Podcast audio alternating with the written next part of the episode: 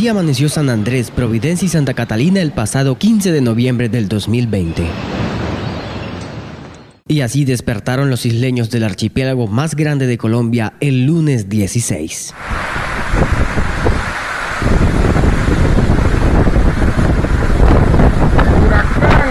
Todo comenzó en la costa del Mar Caribe al norte de La Guajira una semana antes, cuando el Centro Nacional de Huracanes empezó a notar la aparición de una onda tropical que se fortalecía con rapidez. Un par de días después ya se había formado una fuerte tormenta tropical que tras su paso por el Caribe colombiano causó graves inundaciones en ciudades como Santa Marta, Barranquilla y Cartagena. Esta última quedó bajo el agua en un 70%. Vamos aquí en el centro histórico, en la avenida Daniel Lemetri, totalmente inundado y la calle cerrada. Los carros tapados. La tormenta tropical rápidamente se convertía en huracán categoría 1 sobre la costa continental colombiana en horas de la mañana del domingo. Y al terminar la tarde, el Centro Nacional de Huracanes anunciaba que Iota llegaba a la categoría 4 a solo kilómetros de Providencia.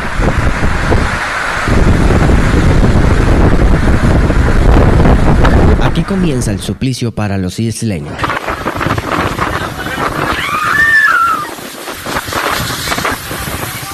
Pero ¿cómo se prepararon para enfrentar el huracán Iota? César Pizarro, periodista del The Archipiélago Press, nos cuenta cómo vivieron esos momentos. Bueno, los minutos previos a la llegada del huracán Iota, como siempre, cuando ha habido la amenaza de un huracán, es la preparación por parte de la comunidad de ajustar techos, de ajustar o de proteger con triplex o algún tipo de vallas. Se ubican en puertas, ventanas e incluso cubiertas para protegerlas de estos fenómenos naturales. Eh, pero con la esperanza de que ocurriera lo que siempre nos ha ocurrido en San Andrés y Providencia, y es que cuando se anuncia la trayectoria de un huracán o de una tormenta hacia San Andrés, por alguna razón los huracanes, las tormentas siempre se desviaban de curso, subían demasiado y entonces ya no afectaban al archipiélago o se disipaban mucho antes de llegar y a eso le atribuíamos una mano divina y aspirábamos a que eso ocurriera nuevamente con el huracán Iota, aunque ya teníamos nuestra preocupación por lo que había eh, ocurrido con ETA, que dejó su estela, su coletazo a través de una marejada ciclónica que fue la que afectó el borde costero de la isla. Entonces no había tal preocupación, incluso se llegó a denunciar que la noche anterior hubo rumbas hasta horas de la madrugada porque la gente eh, tenía la certeza de que no iba a pasar nada. Pero la gran mayoría de hogares, de familias responsables, tanto en Providencia como en San Andrés, se habían preparado, digamos, que lo normal es que uno se prepara aquí en el archipiélago para afrontar este tipo de fenómenos naturales. Jorge Sánchez, director de Help to Ocean Foundation, nos narra la experiencia tras el paso de Iota. Tuvimos vientos fuertes viniendo del noroeste y el oeste. Los daños están en representados en algunas casas que perdían, han perdido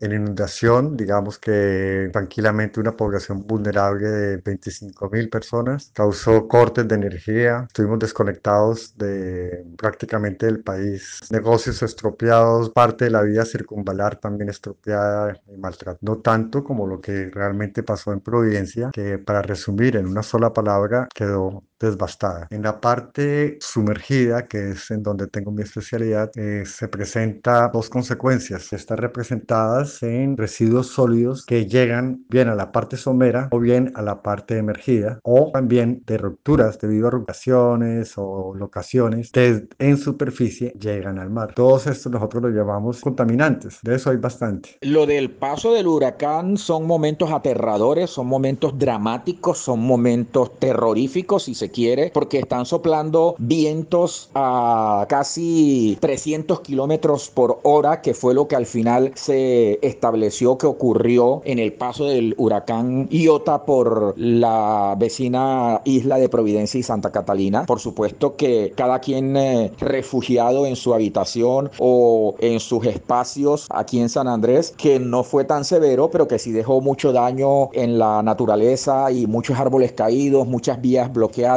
mucha inundación, muchas redes en el suelo, la suspensión de la energía por eh, varias horas, la incomunicación o la dificultad en las comunicaciones. Lo que hicimos fue cargar los celulares, prepararnos con linternas, con radiotransistores y con eh, elementos no perecederos en caso de algún tipo de evacuación hacia refugios. No fue tan devastador como en Providencia, pero mucha brisa, mucho susto, mucho miedo, porque la fuerza del viento, el sonido del viento eh, sonaba como eh, una turbina de avión.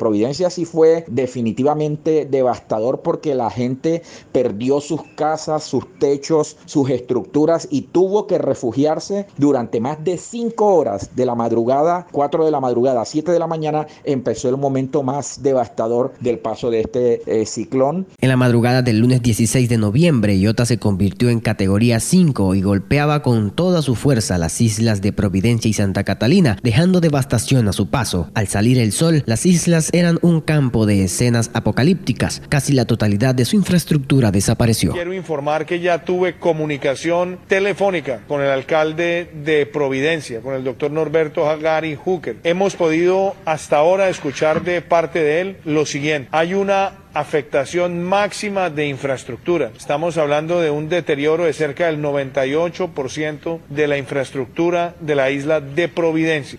el parte que nos da parcialmente es que solamente se ha registrado hasta ahora una pérdida de vida humana. No había energía eléctrica, no tenían señal móvil y el aeropuerto estaba inoperable. Destruida eh, la carretera circunvalar que es el principal anillo vial que tiene San Andrés es muy lamentable, muchas familias afectadas, mucho más severo la afectación y el daño que han sufrido en el, borde, en el borde costero las familias y los propietarios de los establecimientos que ya habían sido afectados con el huracán ETA y ahora de remate eh, terminaron de desaparecerse con el huracán Iota. Eso es muy desgarrador. Allí hay mucho daño que acondicionar. Hay varias familias a las que les cayó un árbol en su casa, a las que las inundaciones le han afectado severamente aquí en San Andrés. Pero lo de Providencia es muy desgarrador, muy lamentable porque Providencia quedó devastada en el 98% y las familias lo perdieron todo. Muchas familias que tenían una vida cómoda producto de su trabajo, de el trabajo de sus familias, de sus gerencias, de sus actividades económicas, hoy día podrían estar engrosando las líneas de pobreza de Colombia. Eh, Providencia lo perdió todo, absolutamente todo, y eso sí ha dado mucho dolor. Ahora las familias han tenido que venirse en un éxodo obligatorio acá a San Andrés a vivir incómodamente en algunas posadas turísticas. Mientras eso sucedía, familiares y amigos en San Andrés empezaban a organizarse para ayudar. La comunidad ha respondido muy positivamente. Es increíble ver cómo se ha unido para ayudarse mutuamente. En el caso de San Andrés, estuve colaborando con cuatro o cinco familias, con cinco familias más, para tratar de solucionar problemas comunes. Y así mismo hizo la comunidad de la isla de San Andrés. Pero el ejemplo más eh, bonito de todos está con referente a Providencia, que de la la gente se ha unido realmente para sacarla, solucionar problemas. Tanto así que los jóvenes eh, que tienen embarcaciones están llegando desde Providencia para San Andrés, paran en puerto o en muelles de atraque y fretan la lancha, inmediatamente se devuelven para Providencia llevando alimentos, insumos, medicinas, y el movimiento ha sido,